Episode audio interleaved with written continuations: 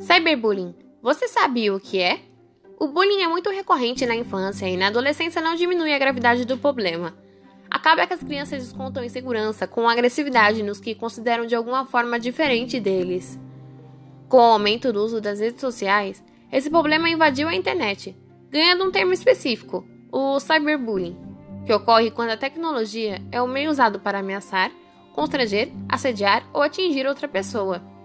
Embora muitos pensem que o bullying é normal, na maioria das vezes causa na vítima um quadro inicial de isolamento e tristeza, que pode evoluir para sérios quadros de depressão, transtorno de ansiedade, síndrome do pânico ou até mesmo suicídio. Mas algumas medidas podem ser tomadas para evitar o cyberbullying, como não compartilhar informações pessoais na internet, como número de telefone, fotos, escola ou até locais que frequenta.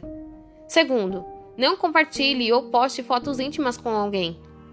Terceiro, nas redes sociais, adicionar só as pessoas que conhece ao vivo e a cores, e manter sempre o perfil restrito.